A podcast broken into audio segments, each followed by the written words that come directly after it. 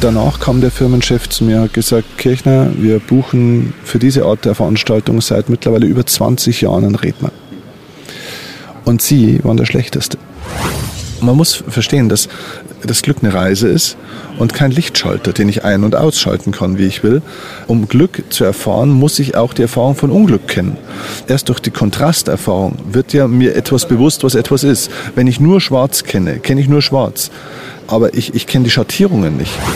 Danke dir für die Einladung. Es waren sehr schöne Fragen. Es ist schön, auch mal solche Gespräche zu führen, weil ansonsten sind die äh, immer nicht so inspirierend. Aber das waren gute Fragen, und dann kommen auch manchmal gute Antworten raus. Oh, es sind sehr viele kluge Antworten rausgekommen beim Gespräch zwischen Motivationstrainer und Persönlichkeitsentwickler Steffen Kirchner und mir. Ich freue mich sehr, dass du auch bei dieser spannenden Folge mit dabei bist, mit vielen Erkenntnissen, da bin ich sicher, nicht nur in Sachen Kommunikation, in Sachen Reden vor Menschen, sondern auch über die eigene Persönlichkeit und wie du Ziele verwirklichst und warum der Kampf gegen die eigenen Gefühle aussichtslos ist. Eines meiner Lieblingszitate von Steffen Kirchner ist mit Frieden nach hinten, mit Sinn nach vorne. Geht auch umgekehrt. Ich weiß nicht mehr genau die Reihenfolge, aber es ist ein tolles Motto mit Frieden nach hinten, mit Sinn nach vorne oder mit Sinn nach vorne und Frieden nach hinten das was war, was man nicht mehr ändern kann, loslassen. Steffen ist Motivationstrainer und Vortragsredner und unterscheidet sich wunderbar von anderen Trainern und Seminarveranstaltern in dieser inzwischen überfluteten Welt von Persönlichkeitsentwicklern und Motivationstrainern. Ich bin auf Steffen durch sein Buch Tod motiviert gestoßen. Ich habe ihn kontaktiert, wir haben uns kennengelernt und im Mai 2019 habe ich in seinem Premium-Seminar Business Masterclass einen Part übernommen und als ja, Experte sprechen dürfen zum Thema Kommunikation, über Andersdenken bei Präsentationen und sich selbst präsentieren. Das hat unglaublich viel Spaß gemacht, weil tolle Teilnehmer in diesem Seminar saßen, die einfach richtig Bock hatten, die das aufgesogen haben und ich bin sicher, sie führen Kundengespräche, jetzt ganz anders und holen bei Vorträgen über ihre Dienstleistung und ihr Produkt die Menschen schon in der ersten Minute ganz anders ab und hinterlassen einen Bombeneindruck und machen den Unterschied im Vergleich zu 95 Prozent aller anderen Menschen, die sich keine Gedanken machen beim Reden vor Menschen. So, aber es geht jetzt nicht um mich. Ich wollte nur einordnen, woher ich Steffen kenne und was ich mit ihm bisher schon zu tun hatte. Steffen war Tennisprofi in der Bundesliga, der sich ins gemachte Nest hätte setzen können und die gut laufende Steuerkanzlei seines Vaters übernehmen, was er nicht gemacht hat. Warum? Erzählt er gleich. Er hat stattdessen im Management eines Volleyballclubs gearbeitet, hat Profisportler betreut als Mentaltrainer wie die Turner Nationalmannschaft um Fabian Hambüchen bei Olympischen Spielen und jetzt betreut er eben in Seminaren und auf der Bühne Menschen, die den nächsten Schritt gehen wollen. Und das heißt, Steffen kann auch viel erzählen über Sorgen und Ängste beim Sprechen vor Menschen, aber auch, wie man sie überwindet und es unterhaltsam schafft, erfolgreich zu reden. Hey, erfolgreich reden, das wäre doch ein Hammertitel für einen Podcast. Sollte meiner erfinden. Ach, äh, gibt's ja schon. Gut, fangen wir an. Der Erfolg Reich Reden Podcast. Durch die richtige Kommunikation machst du als Selbstständiger oder Unternehmer mehr Umsatz. Als Angestellter machst du schneller Karriere, weil du bei den Entscheidern auffällst. Nutze die Techniken der Profi-Moderatoren für deinen Erfolg, beruflich und privat. Echte Hacks aus der Praxis, die definitiv funktionieren. Lerne von Menschen, die in ihrem Business top sind. Bekannte Promis und unsichtbare Stars ihrer Branche verraten die Strategien, mit denen sie ihre Redeangst überwunden haben und durch die richtige Kommunikation erfolgreich wurden. Und hier ist der Mann, dessen Handwerk sein Mundwerk ist, Axel Robert Müller. Schön, dass du mit dabei bist. Wir nehmen dich heute mit in den Garten. Wir nehmen dich mit unter Palmen. Bring dich hoffentlich nicht auf die Palme. Das ist ein ganz schöner Ort hier, die Lobbybar des Hilton Hotels in München am Flughafen, der Palmengarten. Echte Palmen, die aber finde ich, so dieses, diese Gemütlichkeit von, von Palmen und Urlaub, wir schauen hier auch auf eine Wand aus Blumen, mit dem Business-Charakter verbindet. Ein Ort, an dem ich mich sehr wohlfühle und ich bin sicher mein Gast heute, Steffen Kirchner auch. Steffen, schön, dass du Zeit hast. Lieber Axel, ich freue mich, dass ich hier sein darf. Wie viele Tage verbringst du in, in Hotels? Wie viel bist du noch unterwegs? Es, noch ist gut, ja. Ähm, Sehr viele. Also ich würde mal sagen 100, 100 ungefähr. Also wir haben so eine Regel, dass ich ein Drittel meiner Zeit an Kunden verkaufe und somit roundabout 100 Tage im Jahr unterwegs bin. Ja. Du machst selber äh, Seminare. Ich habe das Gefühl, es werden eher mehr Seminare als, als weniger. Wie wichtig ist da die Atmosphäre, so wie für mich gerade diese Gesprächsatmosphäre wichtig ist?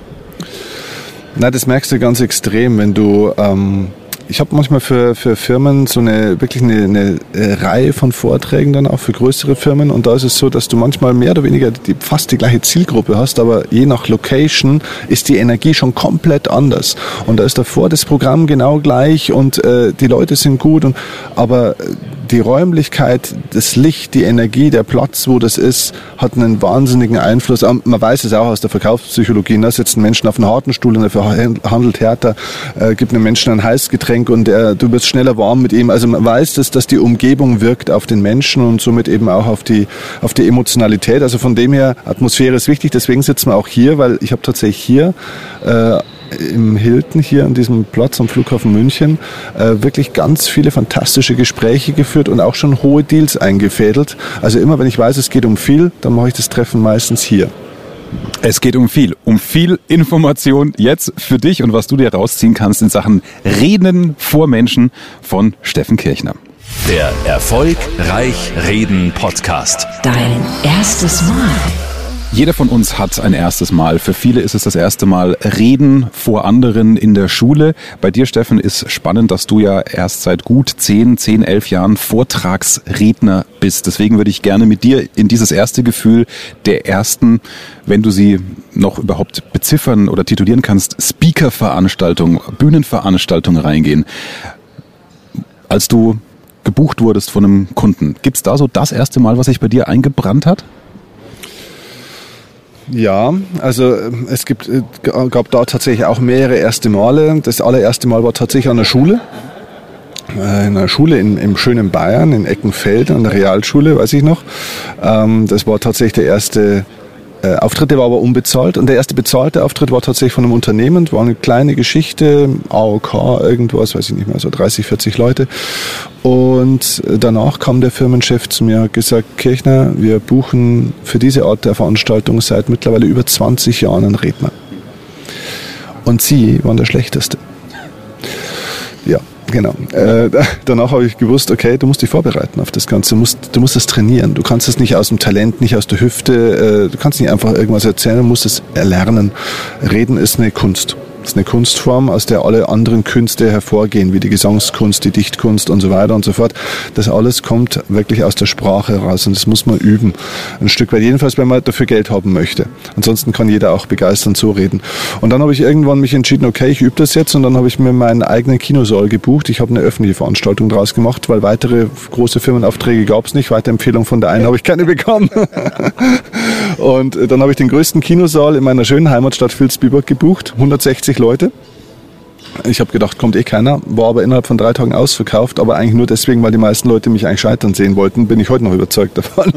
Und äh, sie hatten recht. Ja. Also es war auch da nicht gut, aber ich habe es gemacht und das war entscheidend, es trotzdem zu tun. Time to market, wie man sagt. Ja.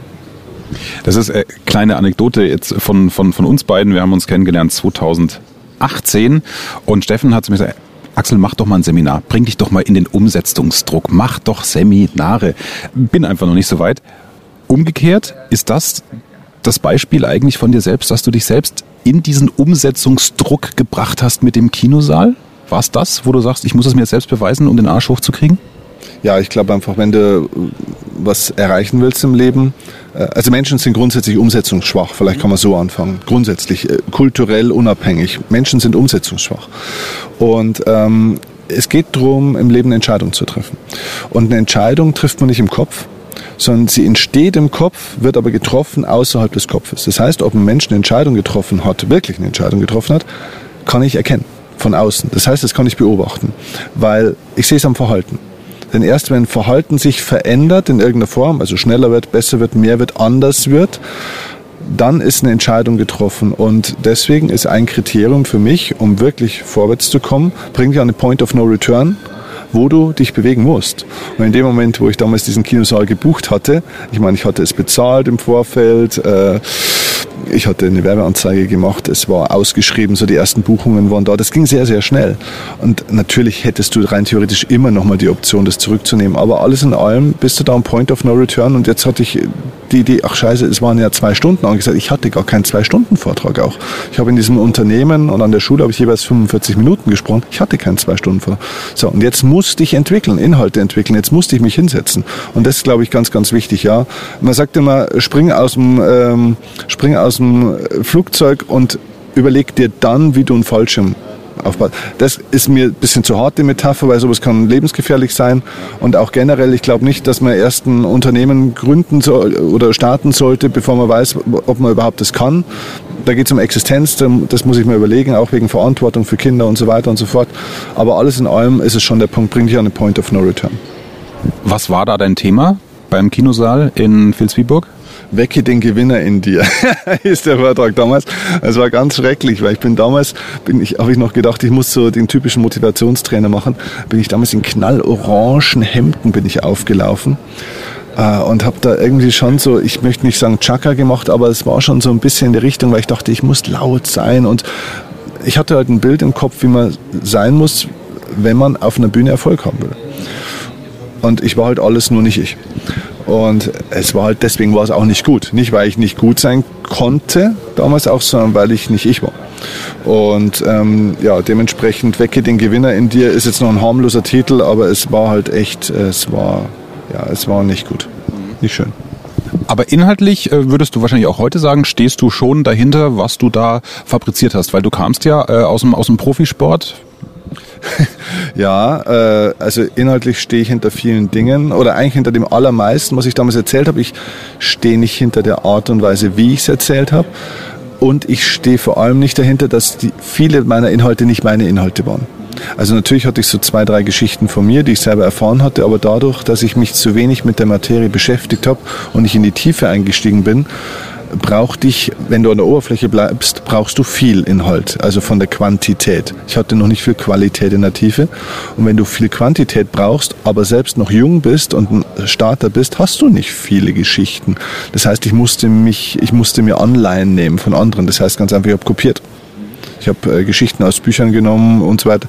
Und das ist halt was, das geht heutzutage auch nicht mehr so gut weil dieser Markt auch äh, irrsinnig groß ist. Wir, wir, wir springen gerade ein bisschen, ich glaube aber, es macht Sinn, auch einem Gesprächsfluss zu folgen und wir kommen dann, denke ich, immer wieder aufs Thema Kommunikation. Du hast gerade einen Satz gesagt oder ein Wort, an dem ich hängen geblieben bin. Du hast so präsentiert, wie du dachtest, ein Motivationstrainer muss präsentieren, ein bisschen Chaka. Wenn du mal auf Steffens Website gehst, steffenkirchner.de, da siehst du rechts oben einen, einen runden Kreis, äh, da heißt sinngemäß garantiert chakafrei. Ja? Genau. Ja. Also wie, wie beschreibst du die Szene gerade? Wo sind, wo sind die, die, die Probleme aus deiner Sicht, nachdem dieser Redner- und Motivationstrainermarkt ja wirklich durch Social Media explodiert? Beziehungsweise wo ist die Abgrenzung von Steffen Kirchner? Dass er diesen Chakafrei-Button gezielt setzt die Aufgabe von einem Redner oder von einem guten Trainer ist in erster Linie nicht Wissensvermittlung, sondern Menschen ins Handeln zu bringen. Dafür muss ich Menschen emotionalisieren, denn ohne Emotion, ohne Gefühl kommt keine Handlung. Ja, Motion kommt von Emotion. So. Also ich brauche erstmal eine Emotion. So. Jetzt gibt es zwei Möglichkeiten, wie man Emotionen kreiert. Entweder durch Lautstärke oder durch Tiefe. Und das wusste ich früher nicht. Ich wusste früher nur durch Lautstärke. Das heißt, indem du Leute aufstehen lässt, indem du mit den Übungen machst, dass du die rumspringen lässt äh, und so weiter. Und ich möchte es heute gar nicht mehr so abwerten. Das ist auch eine Variante. Das kann man auch machen. Es muss nur zu dir passen. Und wenn ich mir jetzt Kollegen anschaue, wie zum Beispiel den Tobi Beck, der macht es hervorragend, aber es passt auch zu ihm. Und er macht es gut und vor allem der Tobi, wenn von der Bühne runtergeht, der macht dann auch so weiter. Der ist so. so. Ich bin ein anderer Typ. Und ähm, ich habe irgendwann erkannt, du kannst durch Tiefe auch Menschen sehr wohl emotionalisieren und in die Bewegung bringen. Das wirkt nur eben nicht so Chaka-mäßig. Und es gibt eine große Anzahl von Menschen, die auch nicht so extrovertiert sind, zwar Angst haben somit vor Großveranstaltungen und so weiter, aber wo du trotzdem sehr wohl diesen Leuten auch in einer Großveranstaltung was geben kannst, wo du sie emotionalisieren kannst und die auf sowas genauso anspringen. Und es sind mindestens so viele Intros und zentrovertierte Menschen, gibt's ja auch. Also so eine Mischung aus Intro und Extro, die beide Anteile in sich haben, gibt's sogar mehr zusammengerechnet als nur Extrovertierte. Und von dem her ist da für jeden ein Markt. Man muss nicht laut sein, um auf einer Bühne oder vor Menschen begeisternd und emotionalisierend und unterhaltsam performen zu können. Äh, ein so ein Satz, der mich immer nervt, äh, ist dieses, du musst nur dran glauben und dann kannst du alles schaffen.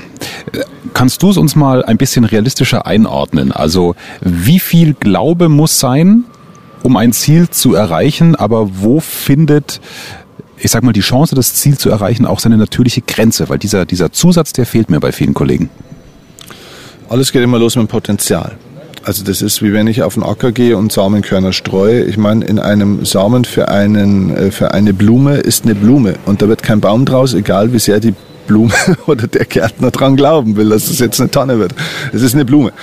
Der Glaube ist relevant dafür, ähm, damit das Potenzial, das da ist, voll entfaltet werden kann. Es wird aber nie mehr daraus als das, was am Potenzial da ist. Das heißt, nicht jeder kann Tennis-Weltmeister oder äh, Bundesliga-Profi oder Top-Unternehmer werden, weil es nicht in seinem Potenzial angelegt ist praktisch der Glaube ist dafür notwendig, um praktisch diese ganzen Barrieren auf die Seite zu räumen, damit äh, dieses Pflänzchen, das in einem angelegt ist, also diese Potenziale, diese Möglichkeiten, die Stärken, Talenten, Leidenschaften und so weiter, dass die auch mal entfaltet werden können tatsächlich auch. Und das Drama im Leben ist, dass die meisten Menschen ihr wahres Potenzial, das vorhanden ist, nicht entfalten. Also die sind gar nicht sie selbst, weil zum Beispiel auch der Glaube dran fehlt. Das heißt, dieser Satz, wenn du an dich glaubst, kannst du alles schaffen, ist ein Bullshit, das ist eine Motivationslüge, aber man kann alles schaffen, was in einem angelegt ist, sage ich mal. Und das ist eine wichtige Unterscheidung und da sind wir auch bei dem entscheidenden Punkt, hör auf, dich mit anderen zu vergleichen. Ja, weil äh, jeder ist ein anderes Wesen, jeder hat andere Talente, jeder hat eine andere Gabe und einen anderen Auftrag auch im Leben. Und mein Auftrag ist es jetzt vielleicht vor vielen Menschen zu sprechen und andere hat einen ganz anderen Auftrag und so kann jeder Mensch auf seine Art und Weise glücklich werden. Mein Lieblingsspruch in Sachen Glück ist, äh, der Vergleich ist der Tod eines jeden Glücks. Ähm, unterschreibst du dann zu 100 Prozent vermutlich, ne? Ja, zu 100 Prozent, genau. Das ist das, was ich gemeint habe. Also äh, wer sich vergleicht, wird ja auch nicht nur nach oben. Also der, der strebt ja vielleicht nicht nur nach etwas nach oben, was in seinem Potenzial vielleicht gar nicht angelegt ist, sondern auch nach unten, äh, weil du dich ja auch damit limitierst ein Stück weit. Weil wenn du dich jetzt mit etwas vergleichst, ähm, angenommen, also nehmen wir jetzt mal ein Beispiel. Ähm, Du bist, nehmen wir aus dem Sport ein Beispiel, angenommen, du spielst in der Bezirksliga. Und in dir ist aber, sage ich mal, ein Profi angelegt, der bis zur zweiten Bundesliga maximal kommen könnte. Und jetzt vergleichst du dich mit irgendeinem Vorbild, das irgendwie in der Bayernliga spielt. Zwei Ligen über dir, aber immer noch drei Ligen unter der zweiten Bundesliga. Und dann ist das ein Quatsch, weil der in der Bayernliga vielleicht sein maximales Potenzial für sich ausgeschöpft hat und das ist hervorragend. Bloß äh, schau doch einfach mal, wer du selber werden kannst. Ja, natürlich kann man sich von außen inspirieren lassen, aber um zu, äh, nicht um zu kopieren, sondern um zu modellieren ein Stück weit. Also zu sagen, okay, was hat der Mensch gemacht, um da hinzukommen, wo er hingekommen ist? Was mache ich da richtig? Was kann ich besser machen? Aber dann um zu schauen, okay, aber wo ist denn mein Limit? Wie weit geht's denn für mich? Ne?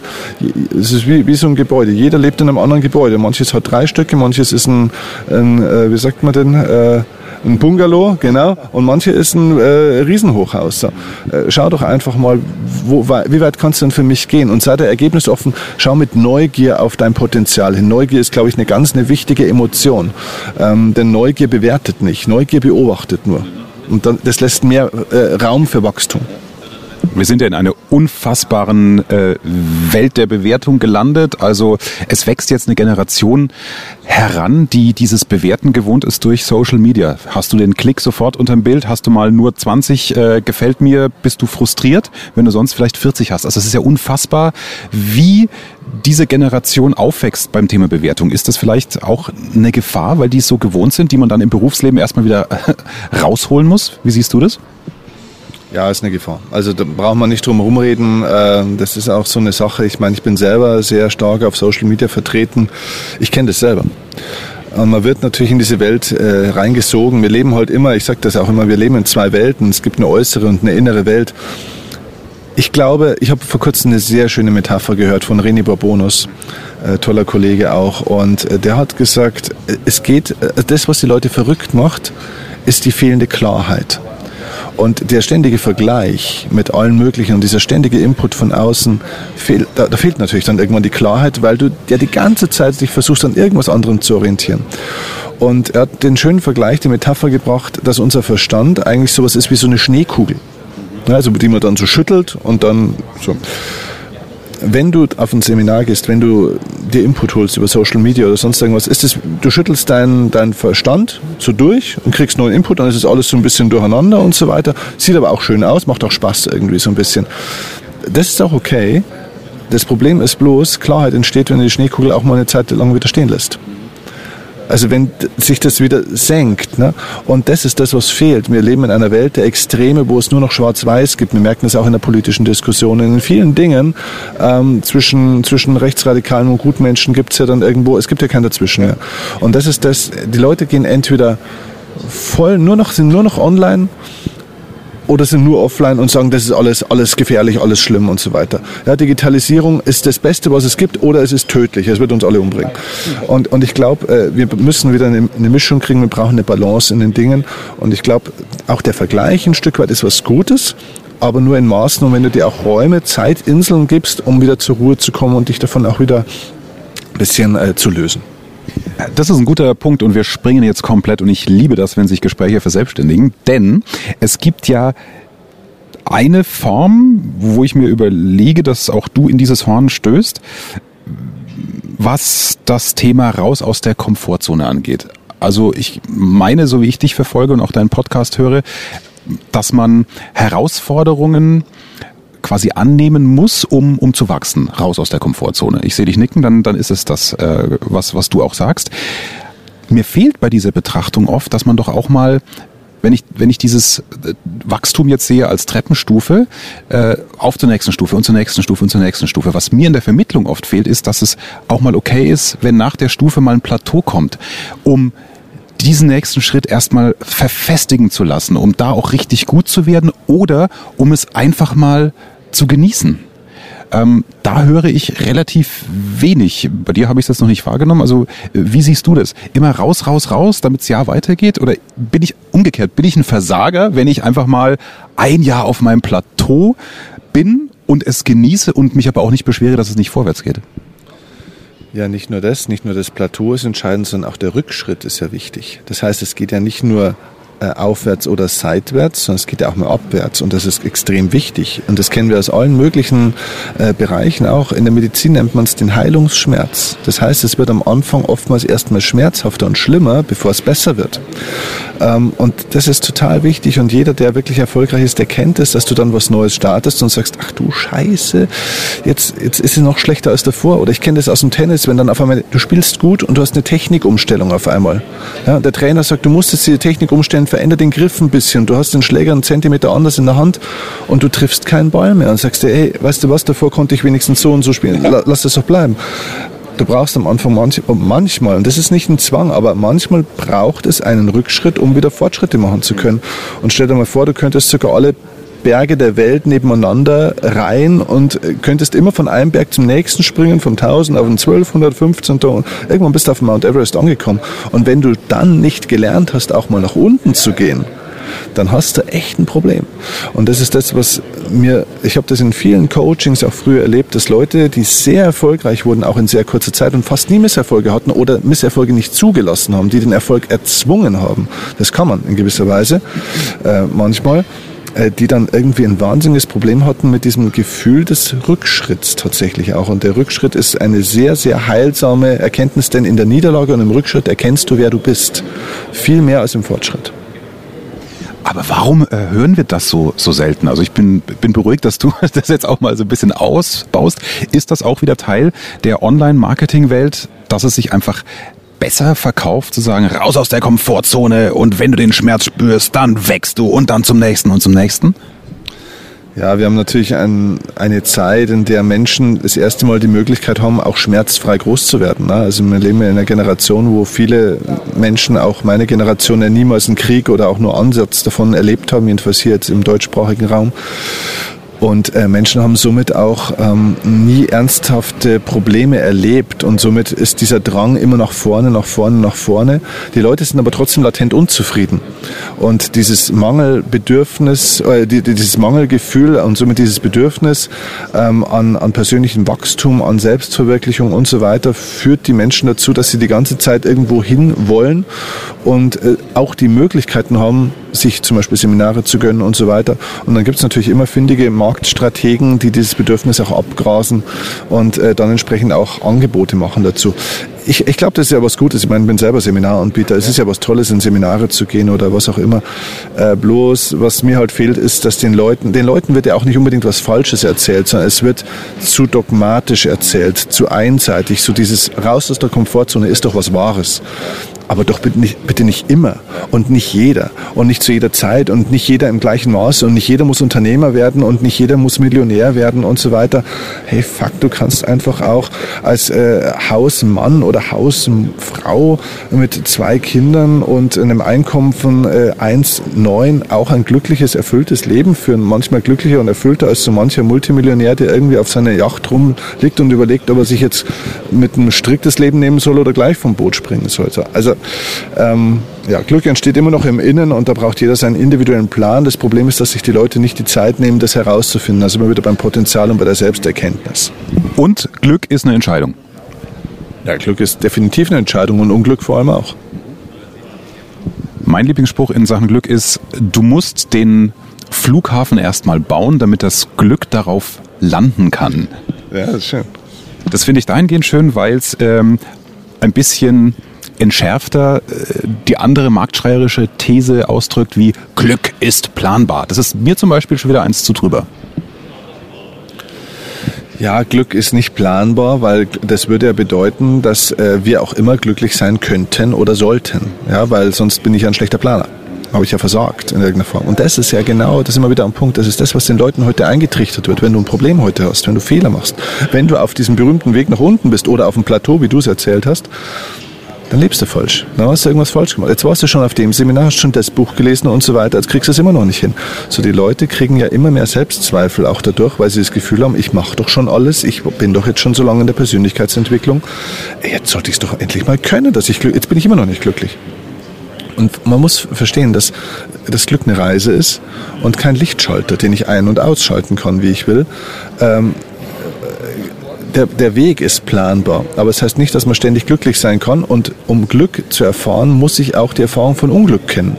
Denn erst, erst durch die Kontrasterfahrung wird ja mir etwas bewusst, was etwas ist. Wenn ich nur Schwarz kenne, kenne ich nur Schwarz. Äh, aber ich, ich kenne die Schattierungen nicht. Und erst wenn ich mal Weiß kenne als Gegenkontrast, dann kann ich auf einmal die Farben dazwischen und die, die Grautöne und äh, na, die Schattierungen erkennen. Und deswegen ist es so wichtig, dass wenn man schon ein erfülltes Leben haben möchte, dass man eben dann auch die Erfahrung mal macht, unglücklich zu sein von Verlust, von Schmerz, von Trauer und so weiter. Und dass wir das nicht ausschließen, sondern als Teil des Lebens integrieren. Und das ist, glaube ich, wichtig. Alles, wogegen du Widerstand hast im Leben, ähm, wird sich wird sich eher auch in dein Leben ziehen. Jetzt erhoffe ich mir einen Tipp für alle, die auch äh, an sich arbeiten, ob durch Seminare, ob durch Bücher, die sagen, Mensch, ich krieg es einfach nicht umgesetzt. Also der von uns beiden geschätzte äh, Reinhold Wirth, der ja ein äh, Milliardenunternehmen aufgebaut hat, sagt gerne auf seinen Vorträgen, wir sind Wissensriesen und gleichzeitig Handlungszwerge. Also äh, wir alle wissen, Wissen ist nicht Wissen ist Macht, sondern nur angewandtes Wissen ist Macht. Wenn du aus deinem äh, Seminar der Erfolgsoffensive, wenn du da so in der letzten Stunde bist, was gibst du denn deinen Seminarteilnehmern mit auf den Weg, damit die die Euphorie des Seminars irgendwie in den Alltag und in die Umsetzung kriegen? Hast du da Strategien? Es gibt viele Strategien. Ich versuche das jetzt mal hier zusammenzufassen in kurzen Worten. Also das Erste, was ich den Leuten mitgebe, ist ein Plan die Leute planen nicht. Sie kommen nicht ins Handeln, weil sie keinen Handlungsplan haben tatsächlich auch. Ne? Und dann wird es chaotisch. Dann mache ich irgendwas, dann ist es Aktionismus. So, das heißt, die Leute haben keine Strategie. und deswegen sollte ich mir überlegen, okay, was ist jetzt, und es geht nicht um die perfekte Strategie, sondern es geht um eine Strategie. Und die kann ich immer noch anpassen, wenn ich auf dem Weg bin und merke, so, hm, könnte man besser machen. Aber mach doch mal einen Plan. Schritt eins, Schritt zwei, Schritt drei. Und dann fokussiere dich auf weniger Dinge. Fokussiere mehr deiner Zeit auf weniger Dinge. Die Leute wollen dann auch sieben Dinge gleichzeitig verändern. Deswegen kommen sie nicht ins Tun, weil die Leute stehen dann, kommen aus dem Seminar raus oder, oder was auch immer und sagen, boah, ist das zu tun und das zu tun und das zu tun und das zu tun. Und dann wollen sie alles tun und kriegen es nicht hin. Es, es lähmt einfach. Ne? Deswegen mach, mach, mach weniger Dinge und es wird ja heutzutage auch immer über Fokussierung gesprochen. Also Fokus ist ja bedingt ja auch Klarheit. Fokus hat nicht damit zu tun, etwas zu machen, sondern Fokus hat in erster Linie damit zu tun, einige Dinge nicht mehr zu machen. Also Fokus hat mit dem Aufhören zu tun und nicht mit dem Anfangen. Und deswegen mache ich mit den Leuten eine Not-To-Do-Liste. Also das Gegenteil der berühmten To-Do-Liste. Das heißt, erstmal dir klar zu machen, was sind denn die Dinge, die ich ab sofort nicht mehr tun werde. Denn wenn du dich in deinem Leben für eine Sache und sagen wir mal vielleicht sogar für eine große Sache entscheiden möchtest, etwas zu tun, was Neues zu starten, zum Beispiel ein Unternehmen zu gründen oder was auch immer, dann bedeutet es, dass du, also wenn du zu etwas Ja sagst, musst du auch zu irgendwas Großem Nein sagen. Du musst ein Kapitel erstmal schließen, bevor du Neues aufmachen kannst. Und die Leute machen bildlich gesprochen sieben Bücher gleichzeitig auf, überall ein Kapitel. Und lesen hier eine Zeile, da eine Zeile, dort eine Zeile, kommen völlig durcheinander. Das heißt, schließ erstmal ein, zwei Kapitel und dann machen wir ein neues Kapitel auf. Das ist, glaube ich, der wichtigste Schritt. Und dann mache ich mir den Plan ähm, für das, wie komme ich jetzt da nach und nach ins Tun und dann natürlich, was ist der berühmte erste Schritt innerhalb der nächsten 24 Stunden, nicht 72 Stunden. Das ist auch so eine Lüge. Ist auch so ein großes äh, Missverständnis, eine große Lüge. 72 Stunden ist doch viel zu lange, oder? Viel zu lang. Also das äh, zeigt einfach die Praxis. Es ist ja auch ich habe diesen Nachweis echt gesucht, äh, auch durch Recherchedienste. Es gibt keinen Nachweis dafür, dass irgendeiner mal wissenschaftlich äh, erwiesen hat, dass es eine 72-Stunden-Regel gibt. Also für alle, die das jetzt vielleicht auch nicht kennen, die 72-Stunden-Regel besagt ja, dass ein geplantes Vorhaben innerhalb von 72 Stunden angefangen werden muss, in die Tat umzusetzen, wenn man das sonst wieder sein lassen wird. Äh, die Praxis zeigt halt einfach, es sind 24 Stunden spätestens, dass man den ersten kleinen Mini-Step machen sollte. 72 äh, Stunden ist viel zu lang. Zurück zur Kommunikation. Auch das hat ja mit einer inneren Haltung zu tun. Du bist ja auch nicht als Redner geboren, ähm, beschreibst auch in, in diversen Büchern und auf deiner Website, dass eigentlich das Gegenteil der Fall war, dass du auch ja eher schüchtern unterwegs warst, was das Präsentieren vor Menschen angeht. Was sind deine inneren Strategien gewesen, um dich irgendwann auf der Bühne wohlzufühlen? Vielleicht können wir von dem Weg ein bisschen was jemand mitgeben, der morgen eine Präsentation vor dem Chef und vor Kollegen hat und noch nicht weiß, wie er da reinkommt. Es gibt vielleicht eine schöne ähm, Geschichte dazu, die ich erzählen kann, die ist mir aus der anderen Perspektive, also eigentlich als Coach passiert, aber die ist eine gute Metapher dafür, wie es mir auch ging. Ich hatte mal einen Vortrag beim großen Pharmaunternehmen und ähm, an dem Tag davor war Technikcheck abends und der Chef sitzt in dem Ra Raum und sagt, äh, ich kann gleich drankommen, er müsste aber noch kurz seine Rede proben und so weiter. Und ich soll doch so lange doch schon mal draußen hingehen und noch warten, weil er ist ein ganz, ganz schlechter Redner und das sollte ich mir jetzt hier nicht antun. Dann habe ich gesagt, nee, nee, ich habe schon viele Vorträge gehört, kein Problem, ich bleibe hier sitzen, schnell die zehn Minuten. Nee, und ich sollte wirklich rausgehen und er ist wirklich ein schlechter Redner. Dann sage ich, jetzt machen Sie doch einfach mal Ihren Vortrag und ich höre mir das an und äh, dann bin ich ja gleich dran. Na gut, dann geht er auf die Bühne und stottert sich einen ab, dann kommt er zurück und sagt, und, habe ich recht? Habe ich gesagt, ja, Sie haben recht, Sie sind wirklich ein sehr schlechter Redner. Aber was ich Sie jetzt mal fragen will, ist, äh, wollen Sie das, was Sie da sagen, eigentlich überhaupt sagen? Und sagt er, nee, ist so ein Marketing, bla bla, und wir müssen das halt so erzählen. Sie wissen ja Bilanzzahlen hin und her und es wird ja halt auch erwünscht und so. Äh, aber es will ja auch keiner hören, es interessiert ja auch keinen. Sage ich, wissen Sie was? Wir gehen jetzt auf dem CE zusammen essen, wir setzen uns zusammen und wir schreiben zusammen auf, was Sie eigentlich sagen wollen. Ja, okay, das machen wir. Und dann haben wir dem seinen Vortrag komplett gestrichen. Der hat am nächsten Tag was komplett anderes erzählt, hält fast einen besseren Vortrag als ich. Das war mein Problem. Kriegt Standing Ovations von seinen Leuten. Das ist ihm noch nie passiert. Er ist seit 15 Jahren Geschäftsführer gewesen, weil er einfach mal was erzählt hat. So, die Geschichte erzähle ich deswegen, damit geht's los. Du musst was zu sagen haben. Was zu sagen haben, auch im Sinne, du musst über etwas reden, was dir wichtige, also was dir wirklich am Herzen liegt weil dann vergisst du auch diese ganze Technik, Rhetorik, wo müssen die Hände hin, dieser ganze Kram, wo kein Mensch drüber nachdenkt, wenn er ein begeisterndes Erlebnis aus dem Urlaub erzählt oder wenn er was erzählt, wo er sich aufregt drüber gerade. Dann denken wir auch nicht über diese ganzen Dinge nach. Wir beobachten uns nicht beim Reden. Und das ist das, was vielen Menschen passiert. Wenn sie vor vielen Menschen sprechen, dann beobachten sie sich auf einmal, bin ich jetzt richtig? Mache ich das, mache ich das korrekt? Und in dem Moment, wo dir was am Herzen liegt und wo du aus der Emotion heraus sprichst, ist das alles weg und du bist sehr wohl unterhaltsam, also auch interessant an der Stelle, weil du dich gerade für ein Thema interessierst. Und das ist das Allerwichtigste. Es war für mich der erste Schritt, dass mir klar war, was ist das, was ich wirklich sagen will. Du brauchst eine echte emotionale Message, die dir wichtig ist. Damit geht's los. Das kann ich ja entscheiden, wenn ich beschließe, dass Redner sein mit einem eigenen Thema mein Beruf wird. Was mache ich aber, wenn mir der Chef ein Thema aufs Auge drückt, das ich präsentieren muss, das ich vielleicht äh, zusammenfassen muss für die Kollegen, um die sozusagen weiterzubilden? Dann äh, sollte ich, äh, dann gehe ich weg vom Thema, sondern dann gehe ich äh, hin auf das Thema, was will ich denn bei den anderen für eine Emotion bewirken. Äh, das heißt, dann stelle ich mir die Frage, mit welchem Gefühl möchte ich, dass diese Menschen von diesem Tisch oder von diesem Stuhl aufstehen und aus dem Raum gehen? Was möchte ich am Ende für eine Emotion erzeugt haben? Ist es mir in irgendeiner Form wichtig, diesen Menschen was mitzugeben? Und ja, es ist schon so, wenn ich Menschen nicht mag oder wenn ich mich für Menschen grundsätzlich nicht interessiere, dann wird es immer schwierig werden, von Menschen in irgendeiner Form, egal über welches Thema, begeistern zu sprechen. Aber wenn ich Menschen in irgendeiner Form mag und mich für sie interessiert, dann ist, kannst du mir jedes Thema geben. Es ist vollkommen egal. Dann kann ich da auch über Kaulquappen in der Paarungszeit referieren. Äh, ich gebe diesen Menschen irgendeine Emotion mit, weil ich spreche nicht über ein Thema, sondern ich spreche zu Menschen. Und ich glaube, das ist vielleicht so dieser Switch.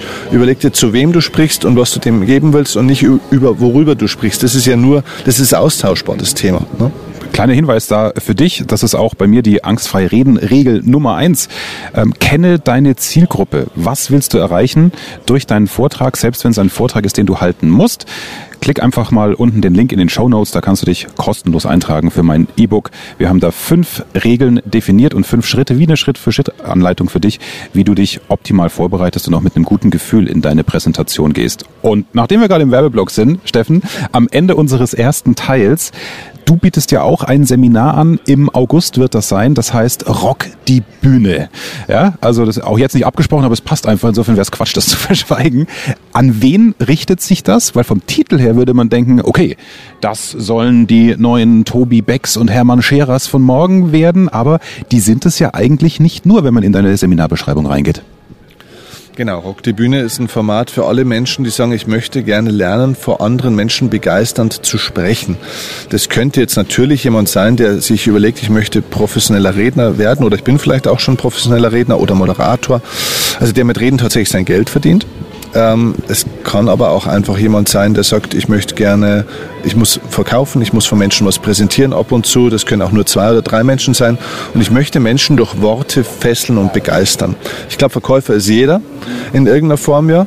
Und ähm, von dem her es gibt einfach dort Strategien und Techniken, wie man einfach tatsächlich selbstbegeisternd wirkt und die Betonung liegt auf selbst. Das heißt, das ist nicht ein äh, Seminar, wo ich rhetorische Technik vermittel, ähm, sondern wo ich den Menschen alles wegnehme, woran sie sich sonst so äh, festhalten, nämlich ihr Kernkompetenzthema, ihre Fachexpertise, ihr ganzes Gerüst die sprechen dort über fremde Themen. Es ist wirklich ein Praxiserlebnisseminar, wo die Leute merken, Mensch, ich kann wirklich begeistert sein. Ich kann begeistert sein. Ich, also die Leute hören mir zu. Ich bin interessant. Und dann kann ich auch noch das Thema zusätzlich interessant machen. Aber das ist erst im zweiten Schritt. Und es gibt den Leuten wahnsinnig viel Selbstbewusstsein, sich zu trauen, vor Menschen zu sprechen. Und damit kannst du die Bühne rocken. Und wenn es nur äh, die Küche ist ja. zu Hause. Das kann der Boost werden für deine Partnerschaft im Zweifel. Äh, das heißt, es kann sein, ich komme dahin, bin äh, Informatiker, ja, bin da super fit in meinem Thema Informatik und du drückst mir das Thema Kaulquappen aufs Auge und sagst so, und jetzt machen wir mal was draus und ich zeig dir, wie es geht. Ja, das ist relativ realistisch. Ja, also äh, sowas, äh, sowas passiert da. Äh, das macht erstmal jeder für sich und äh, die haben dann da auch ihren, äh, ihren Platz, ihren Raum, wo die es merken, auch Mensch, ich, ich kann einfach auch reden. Ich kann einfach reden. Also äh, es gibt so ein cooles Buch, ich weiß nicht mehr genau, wie es heißt, ich glaube Schreibdenken oder so ähnlich heißt das Buch, da wo es auch darum geht, jeder Mensch kann auch schreiben, weil viele Leute sagen, ah, ich kann nicht schreiben. Doch du kannst schon schreiben, du musst aber nicht gleich perfekt schreiben, genauso wie man auch selten perfekt reden kann. Es geht einfach nur mal darum zu schreiben. Und diese Blockade, ich muss muss jetzt was Richtiges schreiben, loszulösen. Und du schreibst einfach, schreibst und schreibst, du sitzt, du schreibst einfach nur, jetzt sitze ich da und weiß gerade nicht, was ich schreiben soll. Aber du schreibst es. Und beim Reden ist genau das gleiche. Fang an zu reden und das gute Reden kommt beim Reden und nicht beim Nachdenken, was ich jetzt richtiges reden soll. Und das ist das, was wir in diesem Seminar üben. Wir nehmen die Leute die Angst vorm Reden und vorm Fehler. Weil du kannst, also ein bisschen wie beim Impro-Theater, ne? du, du kannst es nicht falsch machen. Du kannst es nur, du kannst nur interessant oder weniger interessant sein. Und was ich dir zeige, ist, wie du beim Reden interessant wirst. Nicht wie du was richtig oder falsch machst, weil das ist sowieso eine subjektive Geschichte. Gutes Reden ist wie gutes Flirten. Aufmerksamkeit gewinnen von Menschen und ja, es hilft tatsächlich auch in der Partnerschaft übrigens. Meine Freundin hört mir bis heute noch gerne zu. Sehr gut. Also wenn dich das Seminar interessiert, schau in die Show Notes. Da verlinken wir Rock die Bühne von und mit Steffen Kirchner. Also ich kann dir nichts vorschreiben, aber an deiner Stelle würde ich glatt dranbleiben und auch den zweiten Teil hören, weil äh, Steffen ist ja an sich schon ziemlich irre. Er hätte sich sehr entspannt in die Steuerkanzlei seines Vaters setzen können und die Mandanten wahrscheinlich ohne einen Kunden Neukundenakquise übernehmen oder und da ein schönes Auskommen haben. Ja, ja, das wäre das gemachte Nest gewesen. Ja. So, warum er sagt, auch nö, auf das gemachte Nest habe ich keinen Bock, ähm, das wirst du gleich.